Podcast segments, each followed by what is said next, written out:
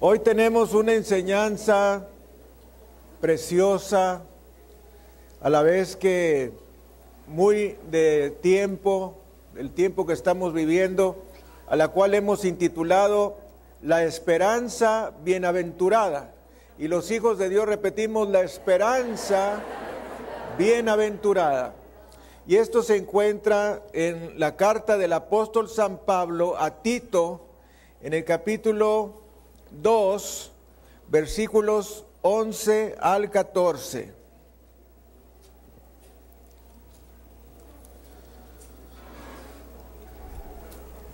Que nos dice, porque la gracia de Dios se ha manifestado para salvación a todos los hombres, enseñándonos que renunciando a la impiedad y a los deseos mundanos, vivamos en este siglo sobria, justa y piadosamente, aguardando la esperanza bienaventurada y la manifestación gloriosa de nuestro gran Dios y Salvador Jesucristo.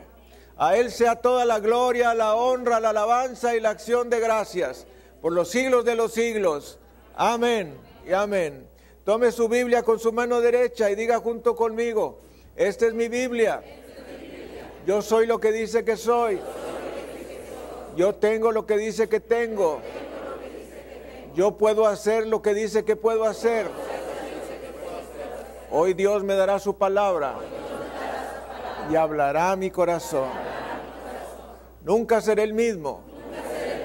Repita, nunca, nunca, nunca nunca seré el mismo, porque voy a recibir la palabra inmutable, inconmensurable, palabra de Dios.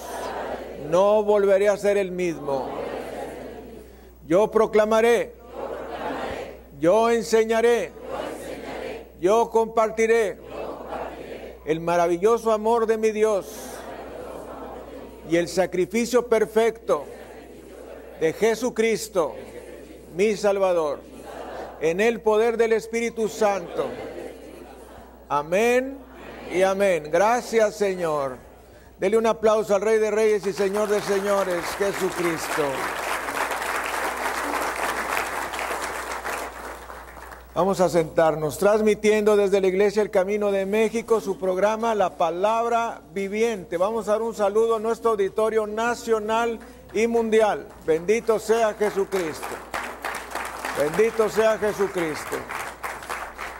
Y la palabra del Señor nos dice en esta carta del apóstol San Pablo a Tito, tremendas palabras. Fíjese usted que contra todo lo que nosotros pudiésemos pensar, ah, las cartas de Pablo también son cartas proféticas.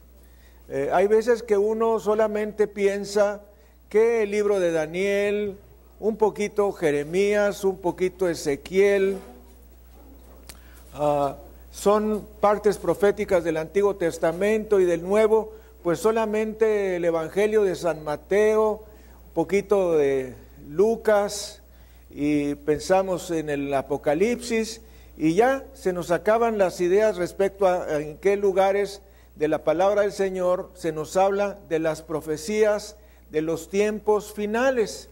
Pues no, tenemos una sorpresa y es que en la primera carta a los tesalonicenses, en la segunda y aún en la carta de Tito encontramos datos que nos hablan de estos últimos tiempos. Y como ustedes saben, nos encontramos en un compás de espera mientras los grandes poderes del hemisferio occidental deciden si irán o no irán a la guerra contra Siria. Algo que nosotros no tenemos muy en mente son las decisiones que los presidentes van tomando a lo largo de los años. Realmente nuestra memoria histórica es muy pobre. Algunos piensan que la memoria histórica es de 50 años, otros piensan que la memoria histórica es de 30 años, algunos más que 20 años, yo pienso que difícilmente es eh, mayor a 10 años nuestra memoria histórica y se lo voy a demostrar. presidente de los Estados Unidos, el presidente Obama, ya había eh, manifestado su deseo de entrar en guerra contra Siria, pero no se llevó a cabo. Más adelante, ahora que tenemos al presidente Trump, pues él sí decidió eh, iniciar un ataque contra Siria y lanzó una serie de 50 misiles Tomahawk. Yo no sé cómo lo vean los sirios a este ataque de 50 misiles, porque Siria es un país muy pequeño. Y si 50 misiles nos hubieran caído a nosotros, pues yo creo que nosotros ya estaríamos en pie de guerra. Sin embargo, ellos pues todavía están contemplando pues una escena mundial que sería terrible, que daría inicio quizá a la tercera guerra mundial.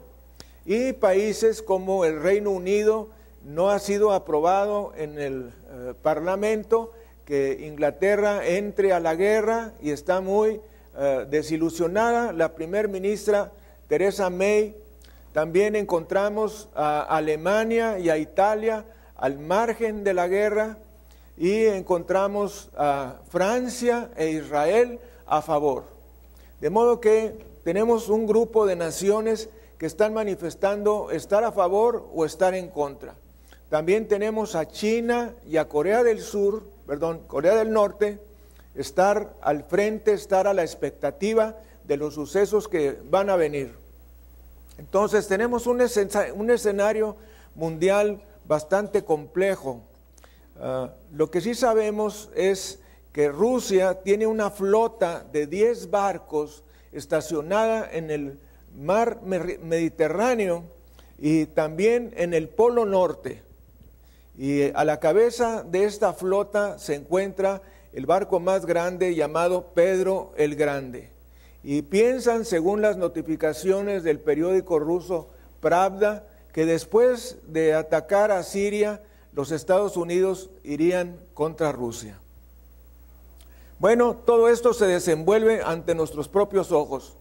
En estos pasados días el presidente Trump estuvo en Israel y les dio todo el apoyo en caso de una guerra y también el presidente Trump estuvo en el Vaticano donde estuvo hablando con el Papa donde el Papa le sugirió que se entrara a un proceso de paz y por las caras nos damos cuenta cuáles fueron los resultados de las negociaciones. Así es que eh, lo que vemos venir son esas guerras y rumores de guerras de las cuales nos habla la palabra del Señor. Y vamos a ir a la primera carta a Tesalonicenses, capítulo 5 versículo 3. Primera a Tesalonicenses capítulo 5, versículo 3. Fíjese usted, qué cosa tan tremenda. Nos dice, y cuando digan paz y seguridad, entonces vendrá sobre ellos destrucción repentina, como los dolores a la mujer encinta, y no escaparán Atención en el glorioso versículo 4. Mas vosotros, hermanos, no estáis en tinieblas, para que aquel día os sorprenda como ladrón. Porque todos vosotros sois hijos de luz e hijos del día. No somos de la noche ni de las tinieblas. Por tanto, no durmamos como los demás, sino velemos y seamos sobrios. Pues los que duermen, de noche duermen y los que se embriagan, de noche se embriagan. Pero nosotros, que somos del día, seamos sobrios, habiéndonos vestido con la coraza de la fe y del amor y con la esperanza de salvación como yelmo, porque no nos ha puesto Dios para ira, sino para alcanzar salvación por medio de nuestro Señor Jesucristo, quien murió por nosotros, para que ya sea que velemos o que durmamos, vivamos juntamente con Él. Por lo cual, animaos unos a otros y edificaos unos a otros, así como lo hacéis. Dele gloria, honra y alabanza a Jesucristo. Gracias, Señor. Fíjese que eh, estas expresiones, como las que encontramos en el versículo 3, cuando digan paz y seguridad. Y los hijos de Dios repetimos paz y seguridad. Cuando estas dos palabras van juntas, nosotros debemos abrir los ojos. Paz y seguridad. Estas palabras paz y seguridad fueron dichas por el presidente Trump ahora que se encontró en Israel hace dos días. Paz y seguridad son las palabras que el Papa Francisco dijo en estos días. Paz y seguridad. Y si nosotros tenemos un conocimiento, aunque sea superficial de las escrituras, debemos abrir nuestros ojos y prepararnos. Debemos estar listos. Dice la palabra de Dios que no seamos como los demás, que duermen o que se embriagan, sino que nosotros somos del día, que nosotros debemos estar listos ante todos estos sucesos. Y vamos a ir al pasaje profético del Evangelio de San Mateo en el capítulo 24, que nos narra la descripción de los eventos finales que sucederán en la tierra. Fíjese usted, nos dice la palabra del Señor. Voy a leer a partir del versículo 3. Y estando él sentado en el monte de los olivos, los discípulos se le acercaron aparte diciendo, dinos, ¿cuándo serán estas cosas? ¿Y qué señal habrá de tu venida y del fin del siglo? Respondiendo Jesús les dijo, mirad que nadie os engañe, porque vendrán muchos en mi nombre, diciendo, yo soy el Cristo, y a muchos engañarán y oiréis de guerras y rumores de guerras. Mirad que no os turbéis, porque es necesario que todo esto acontezca, pero aún no es el fin, porque se levantará nación contra nación y reino contra reino, y habrá pestes y hambres y terremotos en diferentes lugares, y todo esto será principio de dolores. Y los hijos de Dios repetimos, y todo esto será principio de dolores. Más claro no lo podemos ver. La palabra del Señor nos está describiendo el tiempo en que estamos viviendo actualmente. Yo pienso que muchas personas que murieron en Cristo, a lo cual la Biblia les llama dormir, dormir, las personas que durmieron en Cristo, pues que no tenían mucha información de la palabra de Dios, deben de estar completamente perplejas e impactadas de los sucesos que estamos viviendo y de los sucesos que, van a venir, sin tener la más mínima idea de lo que está pasando y de lo que va a pasar. Pero si tú eres un creyente de este siglo y tú formas parte de esta iglesia, debes tener en mente cuál es paso por paso lo que Dios pretende hacer en estos últimos tiempos.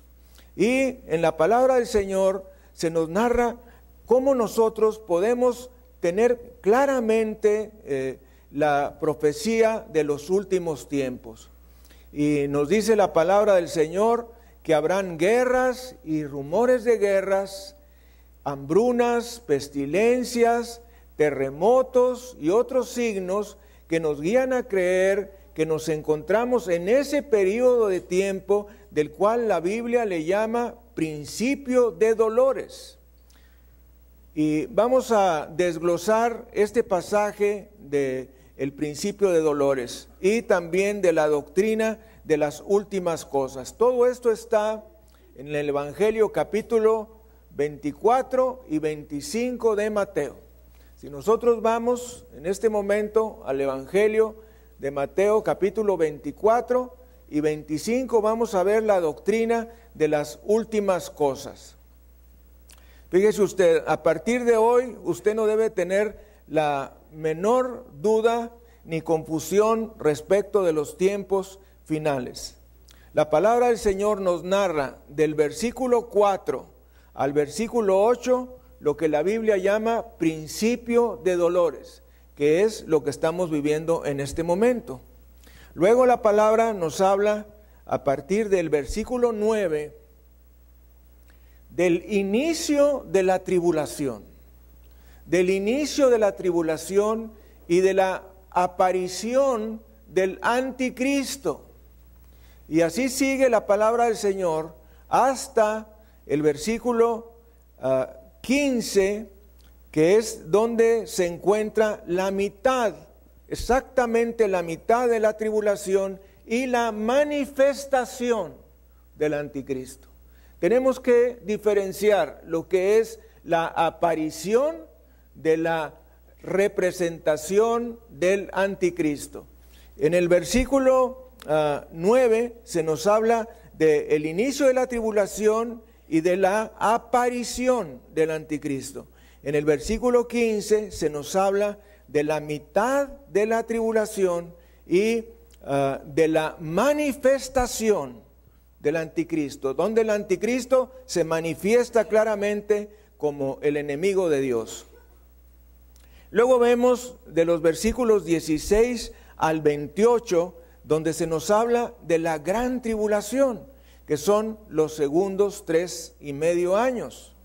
Luego en los versículos 29 y 30 se nos narra la segunda venida de Cristo. Y desde el capítulo 24, versículo 30, hasta el capítulo 25, versículo 30, se nos habla del juicio de Israel, que tendrá lugar en el tiempo de la tribulación. Asimismo, en el capítulo 25, del versículo 31 hasta el 46, se nos habla del juicio de las naciones. De modo que aquí tenemos el escenario completo desde estos tiempos hasta el fin de la tribulación. ¿Entendido? Y también de la segunda venida de Cristo. Vamos a, aclarar esta parte final eh, donde les decía el, capítulo 24, versículo 30, hasta el capítulo 25, versículo 30, se nos habla del juicio de Israel y del capítulo 25, versículo 31, hasta el 46 se nos habla del juicio de las naciones que tendrán lugar no en la tribulación, sino en la segunda venida de Cristo. ¿Entendido? Entonces, ese juicio de las naciones. Y ese juicio de Israel tendrá lugar cuando Cristo descienda y ponga sus pies en la tierra. Entonces, ¿cuándo ocurrirá el arrebatamiento? ¿Cuándo ocurrirá el rapto de la cual nos habla la palabra del Señor? Bueno, ocurrirá en un momento entre el versículo 8 y 9. Y los hijos de Dios repetimos entre el versículo 8 y 9. Entre los versículos 8 y 9 vendrá la esperanza bienaventurada, el rapto de la iglesia, el llamado de Jesús a las nubes en los aires, conforme a la palabra que nos dice en Primera de Tesalonicenses, capítulo 4, versículos 13 y siguientes. Tampoco queremos, hermanos, que ignoréis acerca de los que duermen y los hijos de Dios repetimos acerca de los que duermen. Para que no os entristezcáis como los otros que no tienen esperanza. Porque si creemos que Jesús murió y resucitó, así también traerá Dios con Jesús a los que durmieron en él.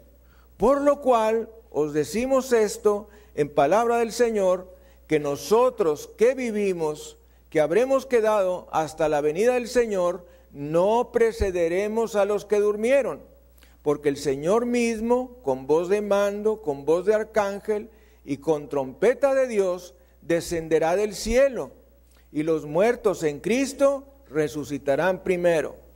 Luego nosotros, los que vivimos, los que hayamos quedado, seremos arrebatados juntamente con ellos en las nubes para recibir al Señor en el aire. Y así estaremos siempre con el Señor. Por tanto, alentaos los unos a los otros con estas palabras. Y esto es lo que estamos haciendo en este momento. Mis amados hermanos, la palabra del Señor nos habla de un momento que está muy próximo por venir, donde el Señor Jesucristo raptará a su iglesia.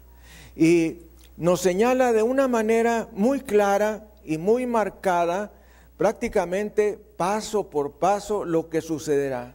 Nos dice en el versículo 13 el apóstol Pablo, tampoco queremos, hermanos, que ignoréis acerca de los que duermen, es decir, de los que murieron en Cristo, para que no os entristezcáis como los otros que no tienen esperanza.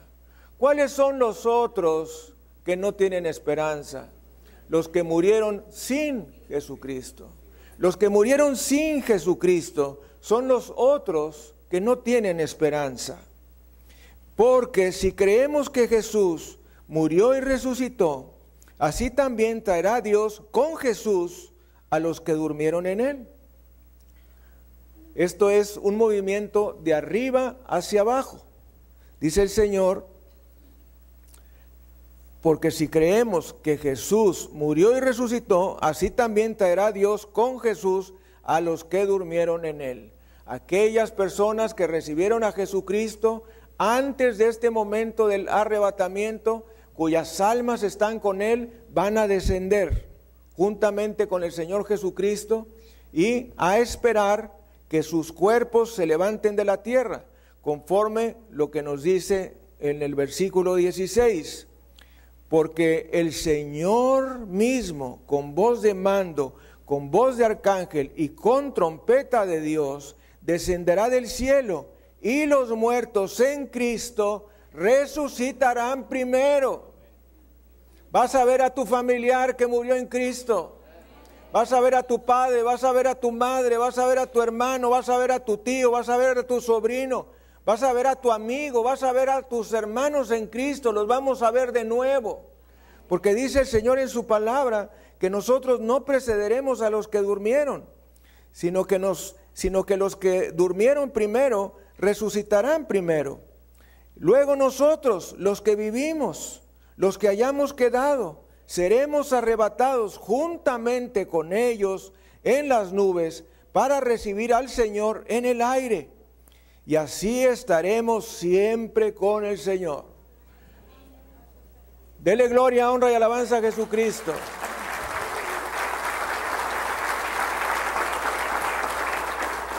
¿No te parece maravilloso?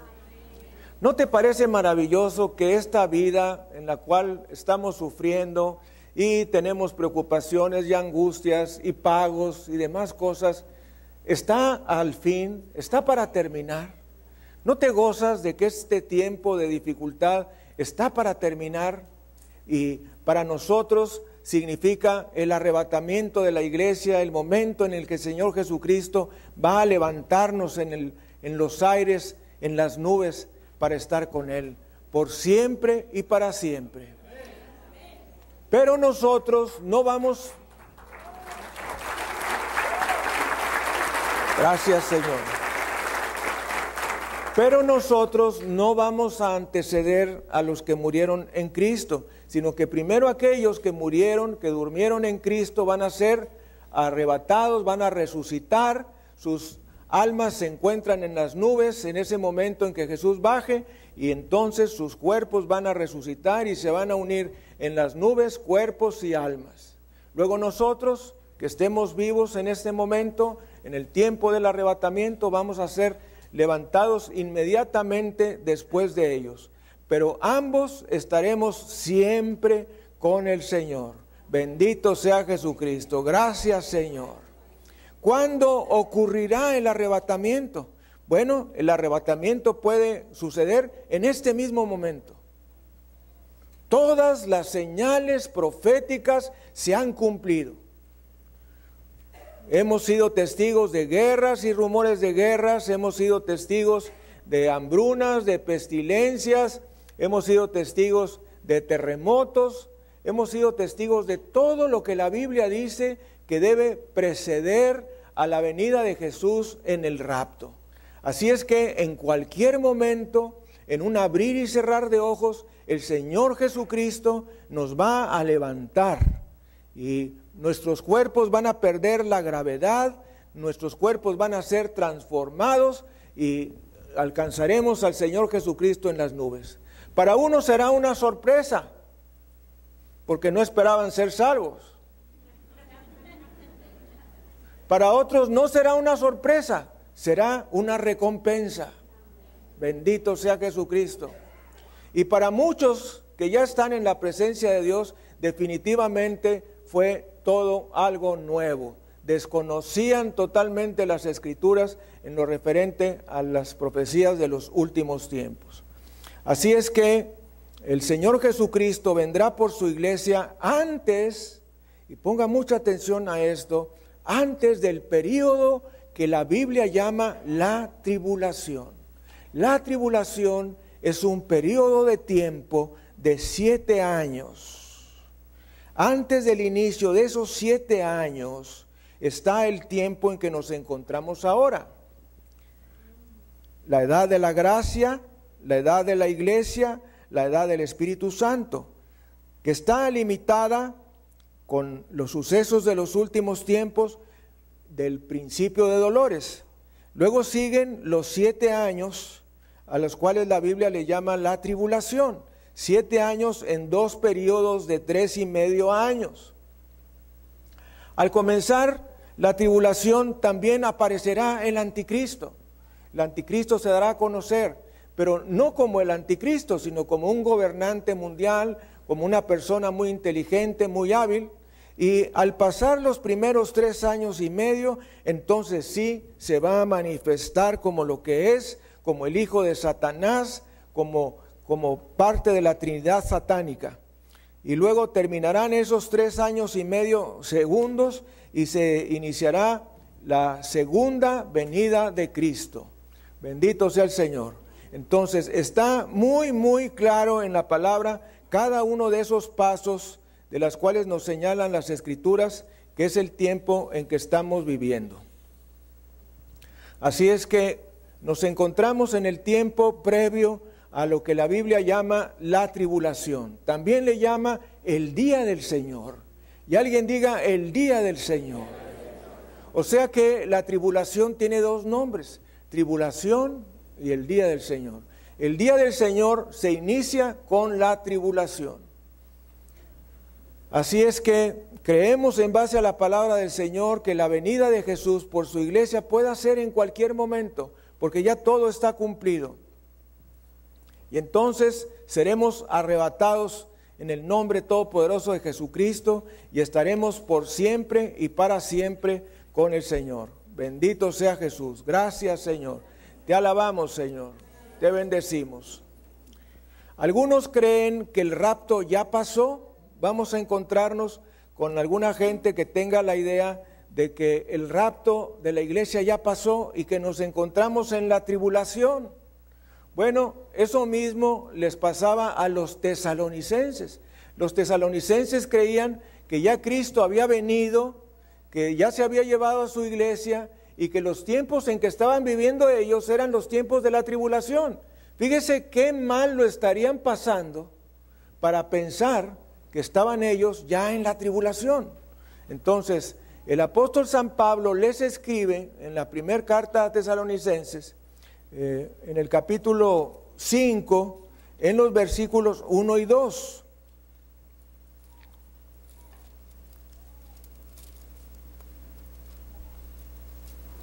Primera de Tesalonicenses capítulo 5 versículos 1 y 2. Pero acerca de los tiempos y de las ocasiones, no tenéis necesidad, hermanos, de que yo os escriba, porque vosotros sabéis perfectamente que el día del Señor vendrá así como ladrón en la noche. Así es que aquí tenemos en la primera carta de Tesalonicenses, en los versículos 1 y 2 del capítulo 5, la enseñanza respecto al día del Señor. Y el apóstol Pablo les está diciendo a los tesalonicenses, no se preocupen, no ha pasado el rapto, el rapto es previo al día del Señor. Y luego a continuación viene lo que recién habíamos leído, que cuando digan paz y seguridad, entonces vendrá sobre ellos destrucción repentina como los dolores a la mujer encinta y no escaparán. Mas vosotros, hermanos, no estáis en tinieblas para que aquel día os sorprenda como ladrón, porque todos vosotros sois hijos de luz e hijos del día. No somos de la noche ni de las tinieblas. Por tanto, no durmamos como los otros, como los demás, sino velemos y seamos sobrios, pues los que duermen, de noche duermen, y los que se embriagan, de noche se embriagan. Pero nosotros, que somos del día, seamos sobrios, habiéndonos vestido con la coraza de fe y de amor y con la esperanza de salvación como yelmo, porque no nos ha puesto Dios para ira, sino para alcanzar salvación por medio de nuestro Señor Jesucristo, quien murió por nosotros, para que ya sea que velemos o que durmamos, vivamos juntamente con Él. Por lo cual, animaos unos a otros y edificaos unos a otros, así como lo hacéis. Así que, mis amados hermanos, dice el Señor que nosotros hemos sido puestos para salvación. Hemos sido puestos para salvación. No hemos sido puestos para la ira.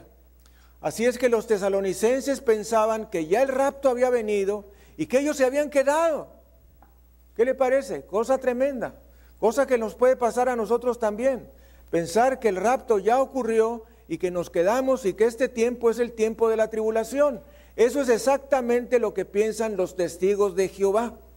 Los testigos de Jehová piensan que se encuentran en la tribulación, pero no, ya hemos analizado en base a la palabra del Señor cuáles son los tiempos en base al Evangelio de San Mateo en el capítulo 24. Así que antes del día del Señor, antes de la tribulación vendrá el arrebatamiento. Y nos dice de nuevo en la segunda carta a los tesalonicenses, capítulo 2, en los versículos 1 y 2. Pero con respecto a la venida de nuestro Señor Jesucristo y nuestra reunión con Él, os rogamos, hermanos, que no os dejéis mover fácilmente de vuestro modo de pensar ni os conturbéis, ni por espíritu, ni por palabra, ni por carta, como si fuera nuestra, en el sentido de que el día del Señor está cerca. Nadie os engañe en ninguna manera, porque no vendrá sin que antes venga la apostasía y se manifieste el hombre de pecado, el hijo de perdición, el cual se opone y se levanta contra todo lo que se llama Dios, o es objeto de culto, tanto que se sienta en el templo de Dios como Dios haciéndose pasar por Dios. Mis amados, aquí se nos describe qué ocurrirá en el día del Señor y qué ocurrirá con la tribulación. El apóstol San Pablo les dice a los tesalonicenses que no se mortifiquen, que el día del Señor no está cerca. Estamos hablando hace dos mil años. Hace dos mil años el día del Señor no estaba cerca. Hoy dos mil años después, el día del Señor está a la puerta. ¿Por qué? Porque todas las señales proféticas que habían de cumplirse antes del arrebatamiento ya se cumplieron. Y entonces estamos a la puerta del día del Señor, a la puerta de la tribulación. Pero antes de eso ocurrirá el rapto de la iglesia. Y el apóstol San Pablo les dice a los tesalonicenses hace dos mil años, no os dejéis mover fácilmente de vuestro modo de pensar, ni os conturbéis ni por espíritu, ni por palabra, ni por carta, como si fuera nuestra, en el sentido de que el día del Señor está cerca. Nadie os engañe en ninguna manera. Y aquí vienen los datos de la tribulación, porque no vendrá sin que antes venga la apostasía y se manifieste el hombre de pecado, el hijo de perdición esto es el anticristo. Ahí le puede poner a un ladito anticristo. El cual se opone y se levanta contra todo lo que se llama Dios o es objeto de culto. Luego viene lo que ocurrirá a la mitad de la tribulación, tanto que se sienta en el templo de Dios como Dios, haciéndose pasar por Dios. Fíjese, esta es la clave para la abominación desoladora. Dice la palabra que cuando veamos la abominación desoladora de la cual habló el profeta Daniel, eso nos dice el Evangelio de Mateo capítulo 24,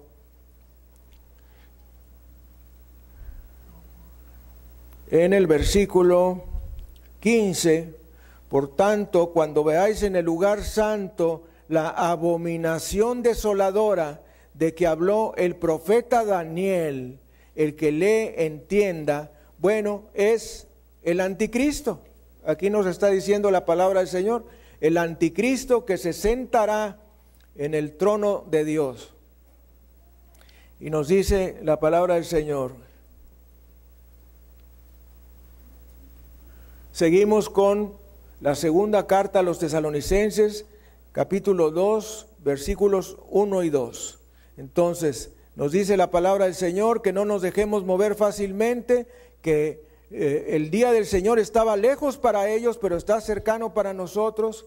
Y nos dice que en el versículo 4, que este anticristo se opone y se levanta contra todo lo que se llama Dios o es objeto de culto, tanto que se sienta en el templo de Dios como Dios, haciéndose pasar por Dios. Así es que, mis amados hermanos, pues está claramente eh, aquí la palabra del Señor, que la abominación desoladora será el anticristo sentado en el trono de Dios. Eso ocurrirá durante la tribulación. De modo que, ¿en qué tiempo nos encontramos nosotros? Nos encontramos en el principio de dolores, pero ah, cronológicamente nos encontramos en una edad que se llama la edad de la gracia, la edad de la iglesia o la edad del Espíritu Santo, donde los creyentes estamos esperando que el Señor Jesucristo nos arrebate al cielo para pasar por el tribunal de Cristo e inmediatamente después pasar por la preciosa experiencia de las bodas del Cordero. Así es que la presencia de la novia de Cristo sobre la tierra detiene el juicio de Dios sobre los habitantes de la tierra por causa del pecado. Nos dice la palabra del Señor en la carta a los Romanos, capítulo 2, versículo 5. ¿En qué condición se encuentra el mundo? Dice, pero por tu dureza y por tu corazón no arrepentido, atesoras para ti mismo ira para el día de la ira y de la revelación del justo juicio de Dios, el cual pagará a cada uno conforme a sus obras. Vida eterna a los que perseverando en bien hacer buscan gloria y honra e inmortalidad, pero ira y enojo a los que son contenciosos y no obedecen a la verdad, sino que obedecen a la injusticia. Tribulación y angustia sobre todo ser humano que hace lo malo, al judío primeramente y también al griego. Pero gloria y honra y paz a todo el que hace lo bueno, al judío primeramente y también al griego, porque no hay acepción de personas para con Dios. Bendito sea Jesucristo. Así es que nos encontramos en la edad de la gracia, edad de la iglesia o edad del Espíritu Santo, y lo que viene a continuación será ah, la tribulación. Estamos en el periodo que la Biblia llama principio de dolores, y estamos esperando el arrebatamiento de la iglesia. El Señor Jesucristo eh, vendrá, por eso nos dice el apóstol Pedro en la segunda carta de Pedro, capítulo 3, segunda de Pedro, capítulo 3, versículo 9. Este es uno de mis favoritos. El Señor no retarda su promesa, según algunos la tienen por tardanza, sino que es paciente. Alguien diga paciente. ¿Cómo es Dios? Paciente. ¿Cómo es Dios? Paciente. Y a veces nosotros abusamos de esa paciencia. Dios es paciente, dice la palabra. Para con nosotros, no queriendo que ninguno perezca, sino que todos procedan al arrepentimiento. Dice la palabra del Señor, el Señor no retarda su promesa, según algunos la tienen por tardanza, sino que es paciente para con nosotros, no queriendo que ninguno perezca, sino que todos procedan o procedamos al arrepentimiento. Y fíjese lo que dice a continuación, pero el día del Señor vendrá como ladrón en la noche, en el cual los cielos pasarán con gran estruendo y los elementos ardiendo serán deshechos. Y la tierra y las obras que en ella hay serán quemadas. Puesto que todas estas cosas han de ser deshechas, ¿cómo no debiera vuestro andar ser santo y piadoso en nuestra manera de vivir? Esperando y apresurándonos para la venida del día de Dios en el cual los cielos encendiéndose serán deshechos y los elementos siendo quemados se fundirán. Atención en el versículo 13. Pero nosotros esperamos según sus promesas cielos nuevos y tierra nueva, en los cuales mora la justicia. Por lo cual, oh amados, estando en espera de estas cosas, procurad con diligencia ser hallados por Él sin mancha e irreprensibles en paz. Bendito sea el Señor Jesucristo. Demos gloria, honra y alabanza al Cordero de Dios. Gracias Señor. De modo que la actitud correcta el día de hoy es una actitud de espera, pero también es una actitud de arrepentimiento. Alguien diga, es una actitud de espera, pero también es una actitud de arrepentimiento. Eh, en hebreo la palabra arrepentimiento es chubá. Y los hijos de Dios decimos chubá. Chubá. Chubá quiere decir arrepentimiento. Cuando nosotros eh, estamos a la borde del arrebatamiento, nuestra actitud debe ser de espera, pero también de arrepentimiento. ¿Para qué? Para que el Señor nos encuentre en una condición limpia, en una condición pura, en una condición santificada. Nos encontramos al final de la edad de la gracia y como nos dice la segunda de Tesalonicenses capítulo 2 versículo 1,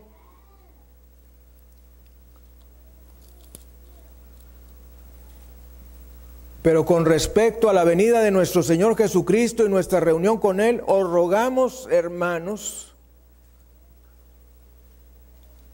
que no os dejéis mover fácilmente de vuestro modo de pensar, ni os conturbéis, ni por espíritu, ni por palabra, ni por carta, como si fuera nuestra, en el sentido de que el día del Señor está cerca. Nadie os engañe en ninguna manera, porque no vendrá sin que antes venga la apostasía y se manifieste el hombre de pecado, el hijo de perdición, el anticristo. Así es que, mis amados hermanos, nos encontramos en el filo de la navaja al final de la edad de la gracia, al final de la edad de la iglesia, al final del eh, principio de dolores, al final de todo eso nos encontramos nosotros. Nos encontramos al punto de que el Señor toque la voz de mando, la voz de arcángel y la trompeta de Dios. Y los muertos en Cristo resuciten primero. Y luego nosotros, los que vivimos, seremos arrebatados juntamente con ellos en los aires. Bendito sea Jesucristo. Gracias Señor. La iglesia será sacada de este mundo. Esto es lo que la hace la esperanza bienaventurada. Fíjese usted, la esperanza bienaventurada es esperanza bienaventurada porque estamos esperando el rapto.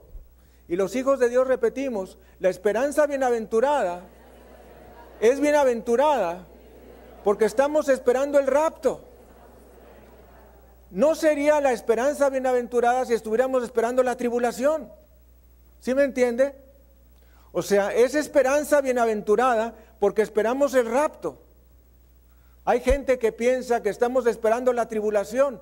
No estamos esperando la tribulación, estamos esperando el rapto. Entonces la esperanza es bienaventurada porque estamos esperando el rapto, que es a continuación en este momento histórico. Así es que no sería una esperanza bienaventurada andar construyendo refugios subterráneos con almacenamiento de agua y comida y luchar contra todas las cosas que el anticristo hará durante la tribulación. Eso no sería una esperanza bienaventurada. La esperanza bienaventurada es en que en cualquier momento, quizá en este mismo instante, Cristo vendrá y nos llevará a nuestro verdadero hogar, para estar con Él por siempre y para siempre. Dicen algunas personas que creer en esto es ser cobarde y ser escapista. Bueno, entonces yo soy cobarde y soy escapista, porque creo en el arrebatamiento y creo que viene ya. Y creo que el Señor nos va a levantar y nos va a librar de toda la confusión y de todos los problemas y de todos los juicios que vendrán sobre la tierra. Pregunta, pero tú que me estás viendo, que me estás oyendo, ¿cuál es tu posición? ¿Te encuentras preparado para estar ante la presencia de Cristo? ¿Estás listo para conocerle cara a cara? ¿Cómo estar preparado? Pues solamente hay una manera, recibiéndole como nuestro Señor y Salvador. Hay tres cosas, hay tres cosas con respecto a aquel que recibe al Señor Jesucristo. La primera de ellas es que si tú recibes al Señor Jesucristo, conocerás en esta vida las bendiciones de Dios. Conocerás la vida plena y abundante que Jesucristo tiene para nosotros. La segunda cosa que tú experimentarás al recibir a Cristo es ser salvo por toda la eternidad. Y tercero, la tercera cosa que tendrás por haber recibido al Señor Jesucristo será que serás librado de la tribulación. Son tres motivos para recibir a Cristo ahora. Así es que no esperes un momento más. La venida de Cristo por su iglesia está a la puerta. Y yo quiero preguntarte, ¿estás listo? ¿Estás preparado? ¿De veras, de veras, de veras? Vamos a inclinar la cabeza y cerrar nuestros ojos. La venida de Jesús por su iglesia está a la puerta. La única manera de estar preparado es haciendo las paces con Dios por medio de Jesucristo. Ahí con tu cabeza inclinada y tus ojos cerrados, ora junto conmigo, Dios Todopoderoso, en esta hora me reconozco pecador y sé que merezco el infierno eterno por mis pecados. Señor, creo que nos encontramos en los tiempos finales, en los tiempos del principio de dolores, donde en cualquier momento tú vendrás por tu iglesia. Yo me arrepiento de todos mis pecados y te pido me laves con la sangre de Jesucristo. Señor Jesús, límpiame, lávame, santifícame, purifícame y ven a mi corazón, ven a mi vida. Sé mi Señor, sé mi Salvador, sé mi Rey.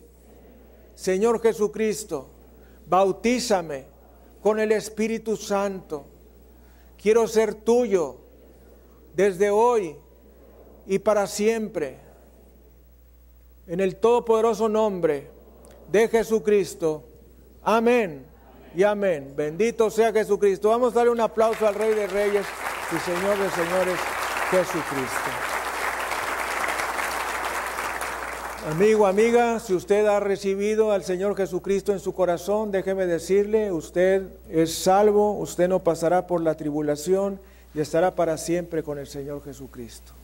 Así es que, si por alguna razón no nos vemos aquí en la tierra, de seguridad nos veremos en el cielo. Vamos a despedir nuestra transmisión nacional y mundial. Bendito sea Jesucristo. Gracias, Señor. Toda la gloria, toda la honra, toda la alabanza y la acción de gracias se ha dado al Cordero Jesucristo. Amén y amén.